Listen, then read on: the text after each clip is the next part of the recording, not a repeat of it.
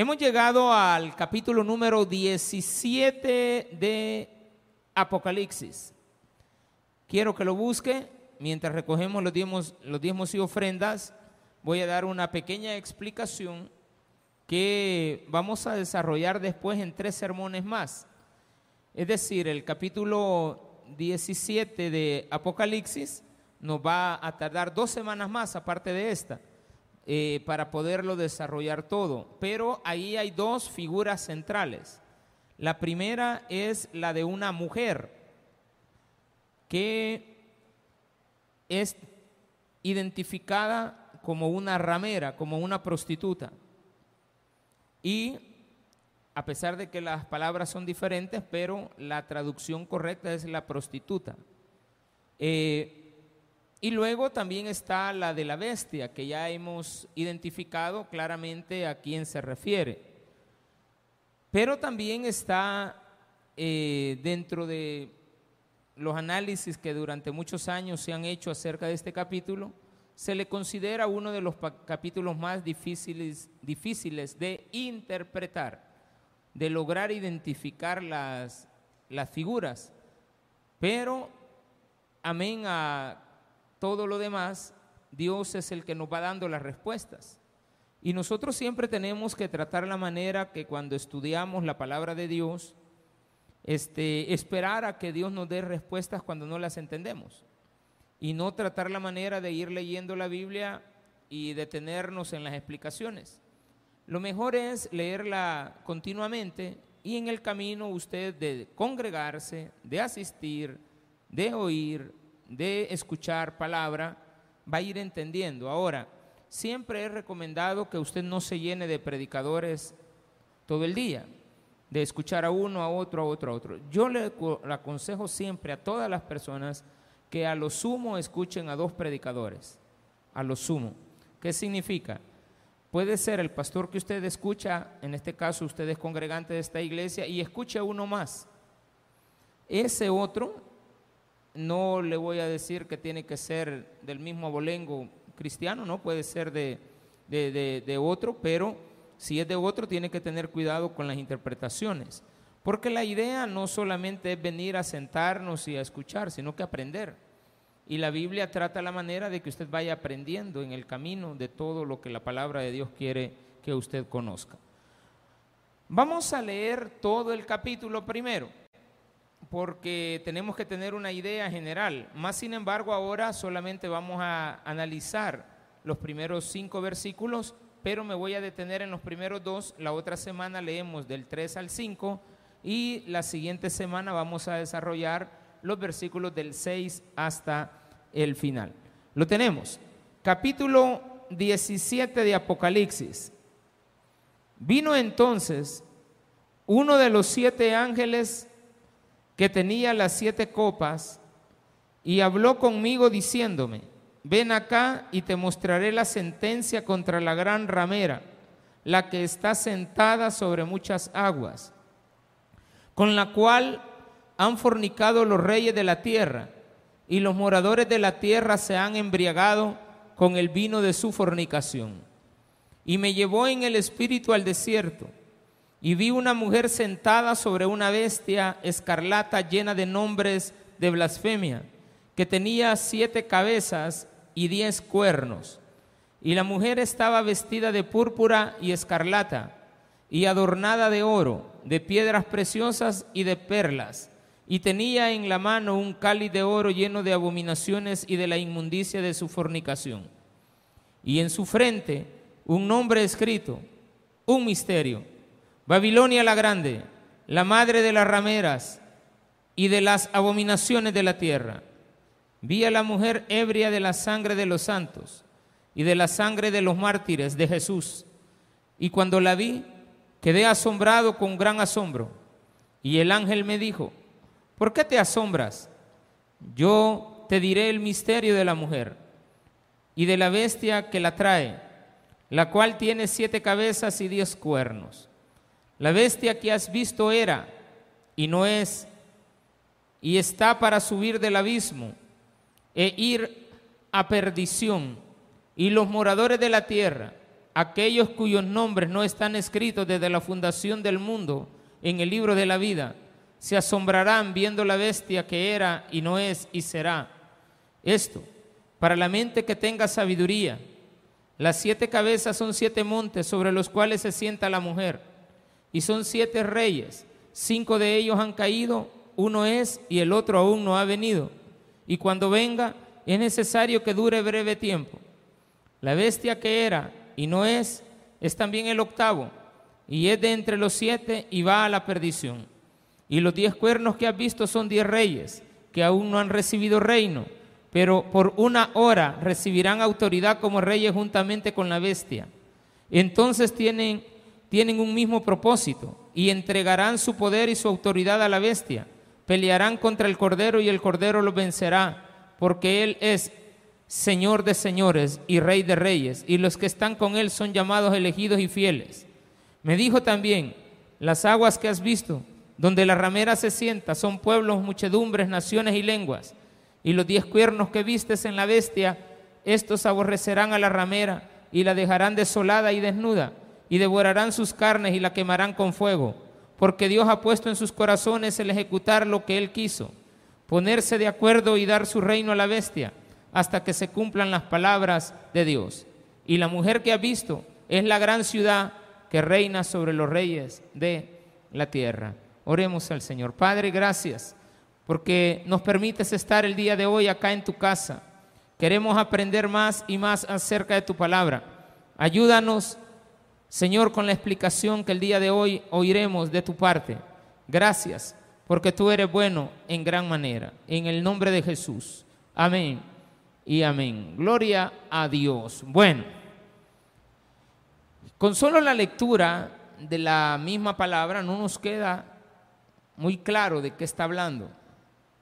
Pero a la luz de lo que uno puede identificar, si se traslada a la época, no es complicado.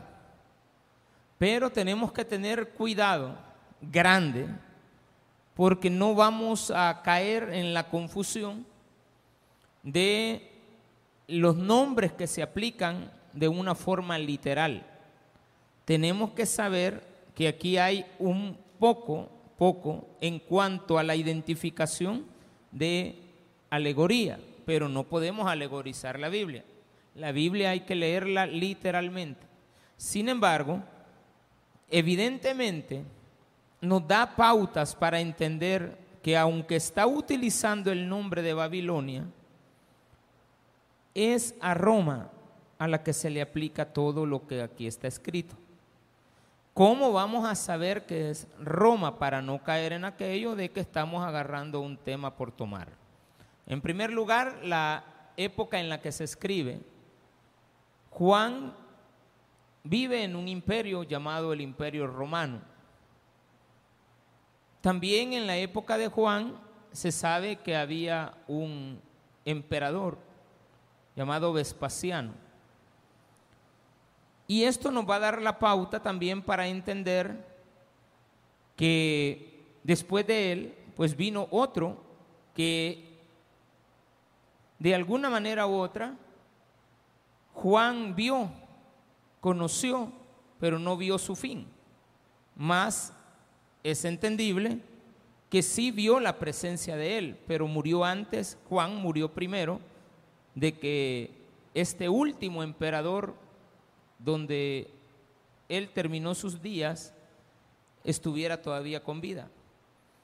Entonces, hay que saber identificar a qué se refiere esto de blasfemia, nombres blasfemos, el nombre que tiene la mujer en la cabeza, por qué está vestida como está, por qué está montada sobre una bestia. Usted tiene que imaginarse que la escena es la de una mujer vestida con adornos, vestida de escarlata, vestida de color púrpura, eh, que está llena de perlas, pero está sobre una bestia. Y esta bestia es también la imagen que se nos presenta de también otra persona que se viste de púrpura, de escarlata, y que también tiene autoridad. Luego nos dice que Juan ve que uno de los siete ángeles que habían ya derramado toda la toda la ira de Dios, ya han derramado toda la ira de Dios en la tierra, como unos eventos apocalípticos que todavía no se han vivido, porque el capítulo 13, 14, 15, 16 nos hablan de eventos de porvenir. Ya lo hemos visto en las semanas anteriores. Pero la situación aquí está de que esta también se presenta con siete reyes, pero menciona que el octavo es el que no era.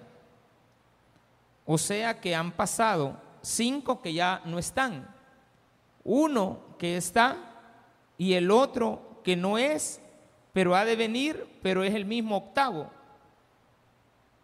Entonces diríamos que el séptimo es una imaginación, pero que está representado por el octavo que apareció.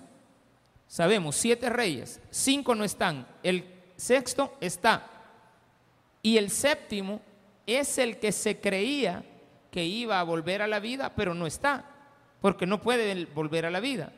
Entonces Juan dice, es el siguiente, el octavo rey, pero que ocupa el lugar del séptimo, que según la gente es el que ha vuelto a la vida.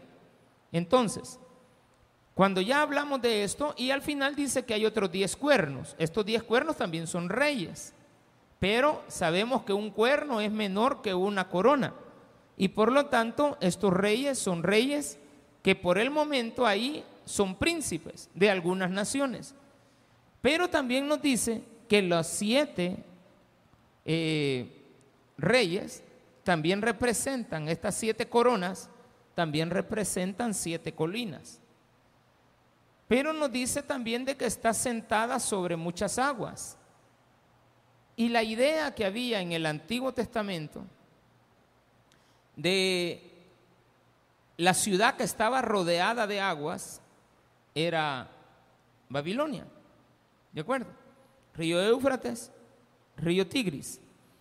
Pero cuando dice bañada es porque los ríos pasan en medio de la ciudad. Dos ríos que recorren todo de norte a sur y desembocan en el mar Pérsico. Y entonces se dice que hay dos ríos que pasan por su ciudad, es decir, como que fuera el río Lempa y el río Acelguate, ¿de acuerdo? Pero que tuviéramos dos ríos Lempas aquí en El Salvador, grandes, y que bañaran toda nuestra ciudad. Pero como eso no se pega a Roma, después viene Juan y en el versículo 16 dice, pero esto no son no es la misma ciudad. Esta es una ciudad cuyas aguas representan naciones. Y como representan naciones, debemos de olvidarnos de la posibilidad de asociar esto de la ramera a Babilonia. Ahora, ¿por qué esto hay que aclararlo? Porque mucha gente se va por la literalidad y asocian que en el tiempo futuro será Babilonia la gran ramera. En la mente del escritor, que era Juan, no era para nada Babilonia. No era lo que ya había pasado, era lo que él estaba viviendo. Y por lo tanto, un escritor va a relacionar mucho su diario vivir con las experiencias que va, va teniendo en la vida. Y todas las va a ir asociando a la a, a suscribirse a los eventos que están pasando en ese momento. Por ejemplo, nuestra generación hablará mucho de la pandemia, nuestra generación hablará de las redes sociales, eh, ese boom que han tenido las redes sociales. Estamos hablando ya de satélites que controlarán todas las comunicaciones, lo cual es bueno, es una gran ayuda para la ciencia, creado por uno de los hombres más ingeniosos que hay en la actualidad, que Dios ha hecho que ese hombre sea el hombre más rico de la actualidad que no ha habido un hombre más rico en la actualidad que es Elon Musk, el creador de Tesla y de estos aparatos tecnológicos que tenemos en la actualidad. Un hombre opuesto totalmente al lesbianismo, al homosexualismo, opuesto al aborto y promotor de la vida y del cristianismo. Entonces, cuando vemos que Dios ha levantado a alguien así, viene gente y dice, no, los ricos van a ser los, anticristos. No es nada, tiene nada que ver. Hay que tener mucho cuidado cuando hay gente que asocia los eventos actuales a los eventos por venir, porque los eventos que la Biblia denota que van a darse son aquellos que tienen que suscitarse después de un gran evento, que es el rapto de la iglesia. Como el rapto de la iglesia todavía no se ha dado, porque usted y yo todavía estamos acá, es de entender que hay cosas que Juan vio que vivió y la relacionó a lo que él vivía, pero que evidentemente en algunos casos, como el capítulo 16, son de cumplimiento futuro. Pero en este caso, el 17, muchos de esos versículos los vivió él. Más sin embargo, al final habla de unos reyes que tendrán un poder momentáneo, que son los amantes de la ramera pero o de ese reino, pero que la traicionarán y la entregarán, la destruirán. Entonces, ¿quiénes destruirán a la ramera? ¿Quiénes destruirán a Roma? Decía Juan, serán aquellos contrincantes que ella tiene y en este caso él lo relacionó de una manera correcta a los partos, es decir, a los iraníes que eh, fueron una nación que en aquella época nunca pudo, Roma nunca los pudo conquistar. Hay películas que usted ve cotidianamente épicas como la de los espartanos, que nunca son conquistados por Roma, eh, los partos. Entonces, en la mente de Pablo, de Juan, sí había una claridad de lo que esto estaba pasando. Y por eso es que describe primero, dice en el versículo 1, Vino entonces uno de los siete ángeles que tenía las siete copas y habló conmigo diciéndome, ven acá y te mostraré la sentencia contra la gran ramera, la que está sentada sobre muchas aguas. Si él la ve sentada sobre muchas aguas, al principio Juan se queda sorprendido, porque dice, bueno, estoy en el entendido que me están dando una revelación, pero ahora aparece una mujer, y él la ve como una visión, pero ve a una mujer que más la relaciona a él mismo a la Babilonia antigua. Porque en la mente de Juan también estaban presentes todas las profecías contra Babilonia, que eran las que decía Jeremías, tú que has nacido y serás eh, expulsada de las muchas aguas. Eh, Jeremías, Isaías también hablaban acerca de la Babilonia y de su derrota. Entonces viene Juan y ahora ve en el cielo esta visión. Una mujer sentada sobre, una, sobre muchas aguas. Pero dice, con la cual han fornicado los reyes de la tierra. ¿A qué se, refiere esto? Al hecho de que han tenido relación con ella. Evidentemente en aquel entonces también. Más sin embargo empieza a Juan a aclarársele algo. ¿Quién es la que se ha sentado con los reyes? ¿Quién es la que ha fornicado con ellos? Y dice que tiene, ha fornicado con los reyes de la tierra y los moradores de la tierra se han embriagado con el vino de su fornicación. Y en el versículo 4 dice que la mujer está vestida de púrpura.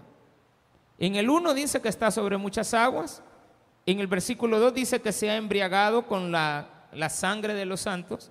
Y en el versículo 4 dice que está vestida de púrpura y escarlata. Y luego dice en el versículo 5 que tiene un nombre en la frente que dice Babilonia la Grande, la madre de las rameras. ¿De dónde viene esta idea? En la época de Juan, posterior a Jesús, por supuesto. Ya Jesús tenía 60 años de haber sido crucificado cuando el Apocalipsis escribe, 66 años que ya este, había pasado de la crucifixión. Juan es un anciano, casi de 90 años, pero eh, está viviendo algo muy esencial para la, el, que nos aclare en la palabra de Dios a nosotros, los que ahora estamos vivos, conocer lo que él recibió. Y una de las cosas que él asoció es de que había una costumbre romana que a todas las prostitutas se les ponía un nombre. Ellas no podían decir su nombre, sino que el nombre era puesto por sus amantes y lo llevaban siempre en la frente, es decir, en una diadema, como una vincha. No es que lo tenían escrito, sino que en una vincha, ellas se, tipo una diadema, se ponían el nombre. Pero estos nombres eran nombres blasfemos. Eran nombres que ofendían a Dios. ¿Por qué? Porque tenían nombres de dioses. Tenían nombres de diosas. Porque en la mente romana existían miles de dioses. Y cada nombre era una ofensa hacia Dios. Entonces ellos tenían, los romanos, muchos dioses, pero tenían otro problema. Consideraban al emperador como un dios y creían que el imperio romano era un imperio que nunca iba a ser derrotado porque estaba gobernado por la divinidad. Ahora, ¿dónde está el problema? ¿Con quiénes se ha acostado? La ramera, Roma, se ha acostado con los más blasfemos de la historia de la humanidad. De tal manera que lo primero que se nos presenta es que el ángel le dijo, no te asombres. ¿Qué era este asombro? Era el misterio de la mujer. ¿Cuál era el misterio de la mujer?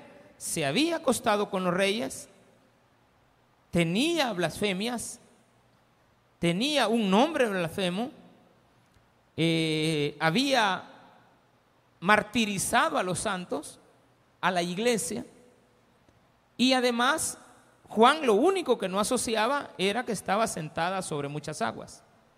Entonces viene la palabra de Dios en el versículo 7, le dice, yo te diré cuál es el misterio, la cual tiene siete cabezas y diez cuernos. La bestia que has visto era y no es. Ah, entonces vino Juan, ya hoy sí ha caído, yo también. Como ya hemos visto en el capítulo 13, que esa bestia era Nerón no era ningún otro.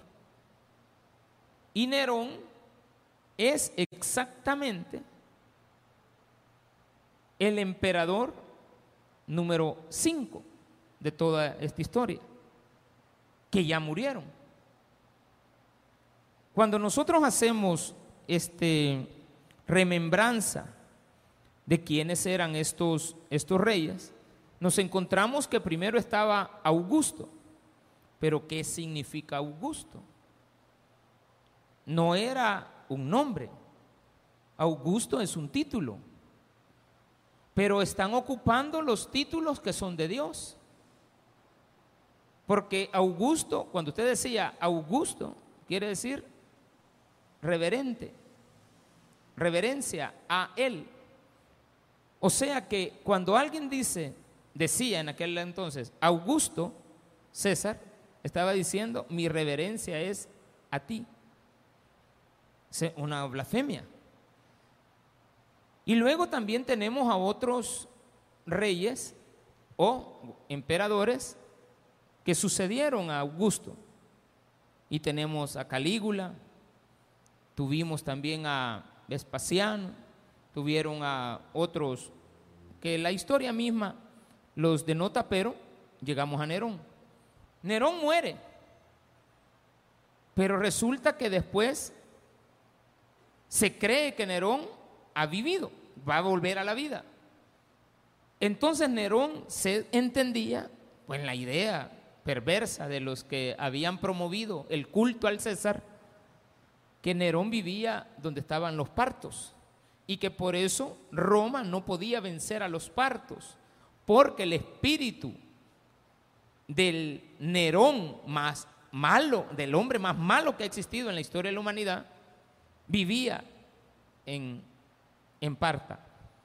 Por lo tanto, era imposible derrotar a los partos, porque tenían la protección de Nerón. Pero dice él, el que no era, porque realmente no era. Pero la gente lo estaba asociando a eso. Veamos lo que sigue más adelante. Capítulo número 17, versículo número 18. 17, versículo 9. Esto para la mente que tenga sabiduría. Las siete cabezas son siete montes sobre los cuales se sienta la mujer.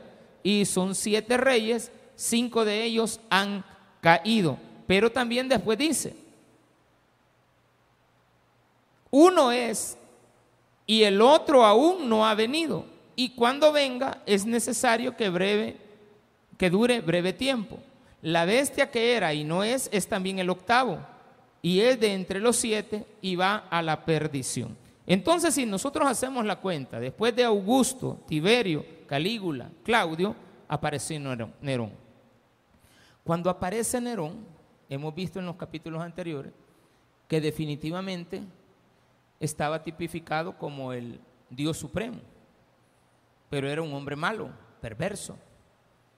Eh, comenté la semana pasada que incluso, bueno, la antepasada fue, que incluso parte de la, de de Nerón era su estilo de vida. Y entre su estilo de vida es de que él se casó con un hombre y él era la mujer vestido como novia, o sea, perversidades que tenía en la cabeza. Eh, malo hasta decir ya no en todo su estilo de vida, pero muere. Y al morir aparece obligatoriamente, tiene que aparecer otro, otro sucesor. Pero este sucesor fue un caos tremendo, porque Roma tuvo tres emperadores en poco tiempo, en menos de 18 meses, hubieron tres emperadores. Estos tres emperadores que expliqué la vez anterior, no duraron y no, no tienen mayor relevancia. Pero cuando él está vivo, todavía Juan, aparece otro emperador. Este emperador se le conoce como un emperador que vino a establecer nuevamente el reino como que vino a ponerlo en orden. Entonces podríamos decir que es el sexto que aparece. Pero este sexto que aparece pone el orden en la ciudad, pone todo bajo control, se recupera el orden establecido, pero es más malo, es igual de malo que Nerón, que la única forma de poner orden en un imperio tan desastroso como ese era a través de la imposición de las mismas reglas que tenía Nerón. Y por lo tanto, viene Juan y lo relaciona a este personaje llamado Vespasiano, que usted también ha escuchado bastante.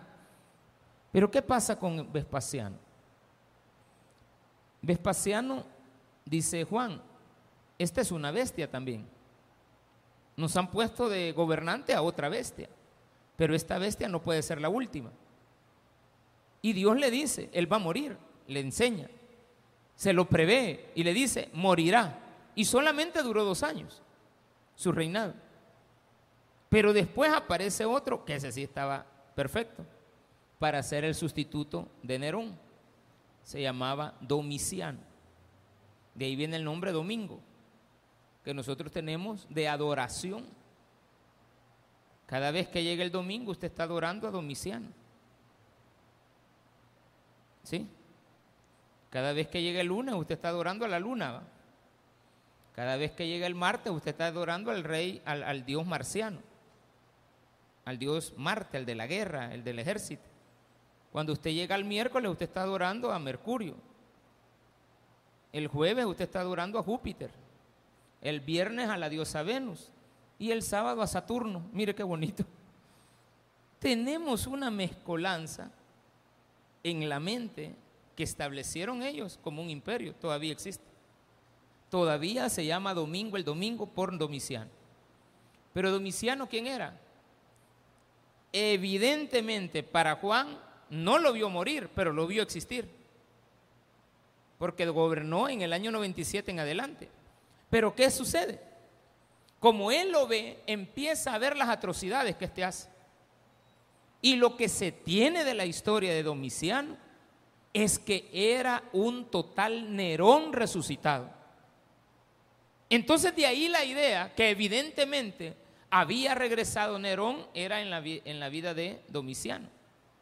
Si yo no entiendo lo que vivió Juan en la época de Juan, agarro el capítulo 17 y me voy por donde no es. Y de ahí que tenemos tantas falsas enseñanzas y doctrinas equivocadas acerca de lo que es el capítulo 17, que hay que tenerle mucho cuidado. Pero ¿qué sucede para nosotros? Resulta que Domiciano fue muy malo, igual que el otro, también homosexual, se casó con un hombre llamado París, es de la historia. Y como París tenía un hijo que se parecía mucho a él, mandó a matar al hijo, porque desconfiaba en su celo que era hijo de París. Es como que usted tenga a un Julito Cesarito, igual que Julito Cesarito, ¿de acuerdo? De la Virgen, aquí, y usted ve a, un muchacho, se parece al pastor, ah, ese es el pastor, ¿de acuerdo? Bien, entonces vino este Domiciano, lo mandó a matar por celo de que si era cierto que su marido, llamado París, eh, había tenido una aventura con alguna muchacha en el pasado. Y así, literalmente.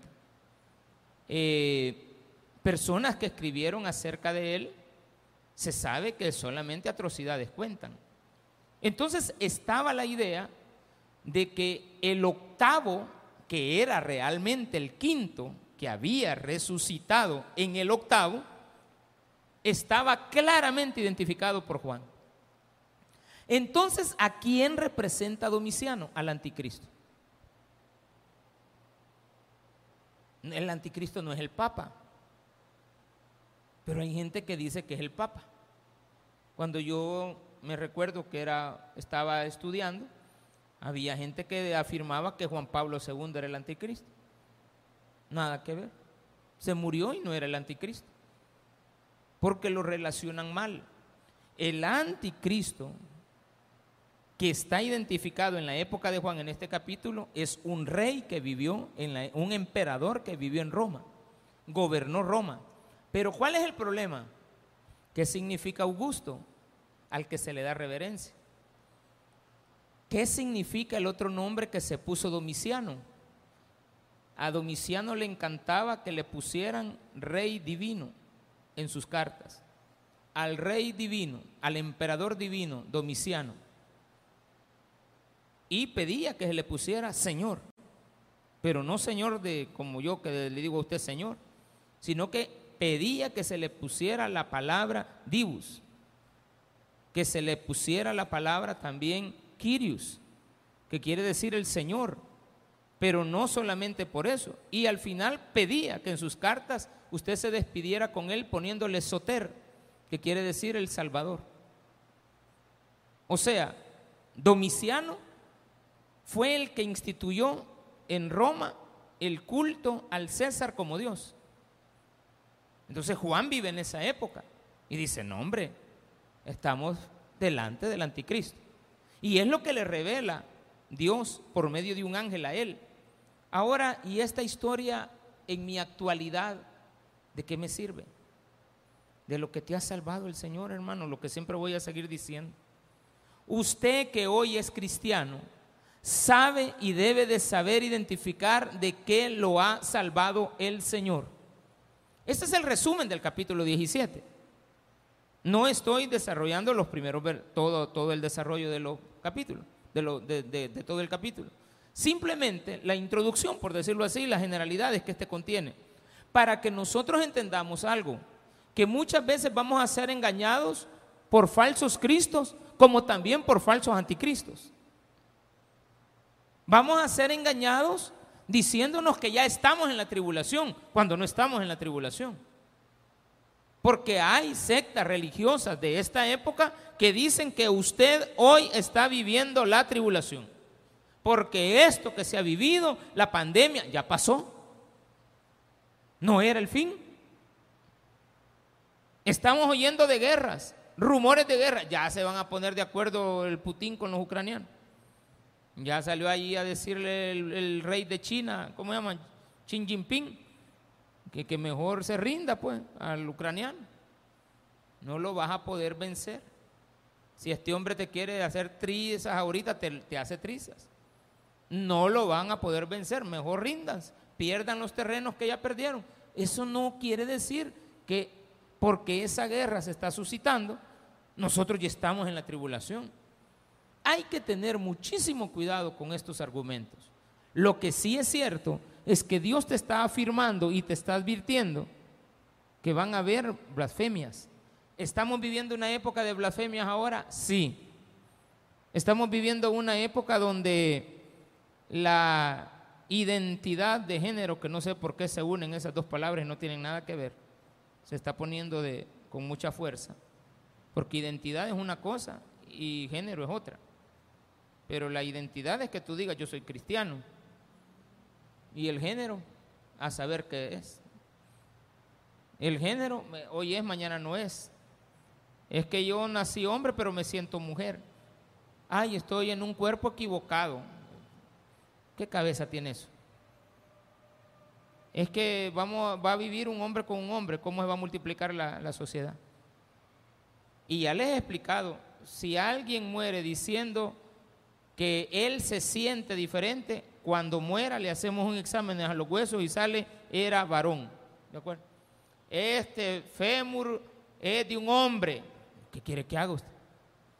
Este pedazo de costilla es de una mujer. De una mujer. Aunque se haya puesto pechos y chiches y todo lo que usted quiera. Era una mujer. Aunque se haya operado cuando le vemos el análisis del ADN, dice, era un hombre o era una mujer.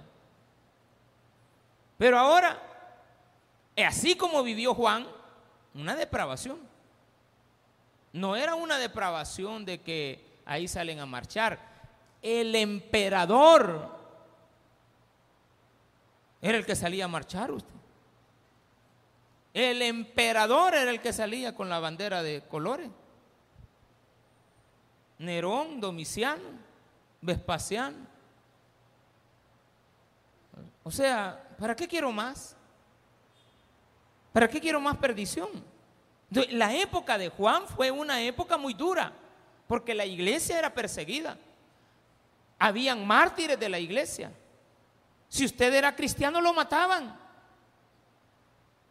Y nosotros ahora, que con un medio pleito, una media situación que estamos pasando, ahí andamos todos afligidos para arriba y para abajo, sin darnos cuenta que hoy tenemos el privilegio de conocer mucho más de lo que ellos conocieron. Y que por lo tanto yo hoy tengo que valorar mi salvación, tengo que valorar que yo no tengo como Señor al César, yo no tengo como Señor a Nerón, yo no tengo como Señor a Vespasiano ni a Domiciano. Allá en el futuro, como a los 230 años después, apareció uno que se llamaba Constantino. Y él dijo, miren, hemos estado equivocados toda esta época, este, esto de los César no está correcto, hay que dejar que los cristianos este, hagan lo que, pues sí, que se desarrollen, pero no es que él se convirtió al cristianismo. Es que él lo que vio era que el imperio se estaba decayendo y lo rescató diciendo no sigamos peleando con el cristianismo mejor metamos a la religión cristiana entre las religiones de respeto de nosotros y nosotros vamos a seguir siendo marcianos, vamos a seguir adorando a Marte y está bien que también adoremos a Júpiter y como Júpiter se parece también al Dios de ellos, hagamos que sean uno solo. Y ahí aparece ahora una figura de, de aquella época, donde ya Dios es el que tiene un tridente en la mano. ¿Y de dónde vienen esas ideas? De las uniones de las de las mismas doctrinas que él establece. No voy a decir que no le dio oportunidad a la iglesia, por supuesto que sí, pero estamos hablando 200 años después, no nos metamos en ese pleito. Lo que sí es cierto es de que usted y yo ahora debemos de identificar que estamos viviendo épocas, pero no son épocas apocalípticas. Estamos viviendo una época de conocimiento con sabiduría, porque a Juan también le dice, mira, los siete reyes también son las siete colinas. Ah, entonces Juan dice, ah, no, hombre, estamos hablando de Roma. Así ya me queda claro. Porque Babilonia no estaba en siete colinas. Es Roma la que estaba alrededor de siete colinas. O sea, habían siete colinas a su alrededor. Y ahí se establece Roma. Qué bueno. Se identifica. No hay problema. Es nosotros los que tenemos que saber identificar que nadie te puede venir a estar confundiendo, que nadie debería de confundirte diciendo de que estamos en un momento tribulacionario y que por eso tenemos que huir, tenemos que salir, tenemos que escondernos o tenemos que creer que todos los acontecimientos que están pasando son el fin. Dijo el mismo Jesús, ese todavía no es el fin. ¿Por qué? Porque el fin comienza cuando el ladrón aparece como ladrón que no avisa, como el esposo que llega y las vírgenes lo están esperando, pero hay cinco prudentes y cinco insensatas. Cinco prudentes que tienen el aceite, el Espíritu Santo en sus vasijas y cinco que no, no lo tienen. Y mientras lo van a buscar, el esposo viene y se lleva a la esposa. ¿Tú qué estás esperando? Que aparezca otra vez Nerón, revi, Nerón Revivirus y otra vez lo veas ahí aparecer que, que anda, que no estaba muerto, andaba de parranda. Todavía estás esperando a ver a tu abuelita, si se murió. No, que mira que tu abuela te va a venir a sacar, te va a venir a jalar. No, hombre, no la va a venir a jalar. Deje de meterle malas enseñanzas a sus hijos. Hay espíritu de maldad, sí. Pero la Biblia me va enseñando que yo debo de tener cuidado con todas las cosas que muchas veces se dicen de la palabra de Dios que la palabra de Dios no dice. Tengo que tener cuidado con las interpretaciones, tengo que tener cuidado con lo que la Biblia me enseña. Y por lo tanto, hoy, en este día, usted lo que tiene que hacer es darle gracias a Dios, porque usted no está siguiendo el nombre de una ramera, usted no está blasfemando el nombre de Dios. Porque yo le hago la pregunta, ¿cuántos dioses tiene usted? Bastantes. Uno. ¿Cómo se llama? Jesucristo. ¿Y ellos cuántos tenían? Miles. Y ella se acostaba con todos. La religión antigua, esta que se establece ahí, es una ramera, se acuesta con cualquiera. Se da con todos, pero después dice la Biblia, y vendrán diez que aparecerán y la derrotarán. Evidentemente, Nerón apareció de allá de, del Parta y los derrotó. Pero nosotros, ¿qué es lo que nos queda como enseñanza? Que habrá en el futuro, cuando Cristo haya venido, el restablecimiento del imperio. Habrá un imperio mundial. No es Estados Unidos. No es tampoco El Salvador que va a ser la Singapur y que no es que, que, un solo presidente para toda América Latina. Tampoco. No, no es así la cosa. No es así de fácil el establecimiento de un nuevo orden mundial. Tampoco puede ser el anticristo, porque órdenes mundiales ya van como 20 y no se ha dado. Entonces, ¿cómo necesito que, cómo sabemos que tenemos que identificar que se tiene que dar? Cuando Cristo venga. ¿Vamos a estar aquí? No. Es que la enseñanza no es para nosotros. La enseñanza es para los que se queden que cuando vean que la iglesia es arrebatada, que se preparen porque vienen las plagas. Que se preparen porque vienen todas las toques, se destapan los sellos, se tocan las trompetas y se derrama la ira de Dios. ¿Y cómo se va a derramar? En ira. ¿Y qué van a venir en esa ira? Las plagas de Egipto van a volver, pero con más fuerza. El granizo que le cayó la semana antiera hace cuatro días a usted aquí en Apopa, el lunes fue, un miércoles. ¿Qué día fue? Ya. Yo andaba buscando jarabe para hacer minuta, pero después me dijeron, eso no se come. Ay, Dios mío, dije. Porque en el techo había quedado blanquito. Ay, no, que una minuta cae bien en este ratito. Solo le echamos jarabe. Granizos de un quintal de peso. No lo va a aguantar, hombre. Esa granizadita, granizadita. La que cayó en Egipto era con fuego. ¿Cómo es eso que es hielo con fuego? Hielo con fuego. Pregúntele a Dios si hay algo imposible para Él. No hay nada imposible. ¿Sabe qué es lo que sí es bien difícil? Es que usted le crea. Le aseguro que después de esto a usted le explican otras cosas, tonteras del mundo, las cree más. Hay gente que cree que la Coca-Cola con todo respeto a esa empresa, le quita la sed. Una Coca-Cola bien helada, vamos en el desierto. Mentira. ¿Qué le quita la sed? El agua. Yo no creo que en el desierto ande la gente buscando, la, la que de verdad se da cuenta. Allá en el desierto van a andar buscando una botella de coca, capaz la ven y la tiran, andan buscando agua. Agua. Pero a usted lo engañan con el petate del muerto. Le decimos que Jesucristo es su Salvador. Ay, no, y otro día.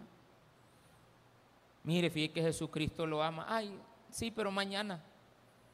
Mire, fíjese que Cristo ya va a venir. Así vienen diciendo este hace rato y nunca viene usted. Mira, pero es que anda a la iglesia. Ay, ¿para qué? Solo gente. Y ahí no cambia uno. Peor en esa iglesia de, de pastorcito. Uno llega ahí y no, no aprende nada. Está bien, no aprenda nada si no quiere oír. Pero si usted le viene a prestar atención, si usted viene y se concentra, usted entenderá, usted aprenderá.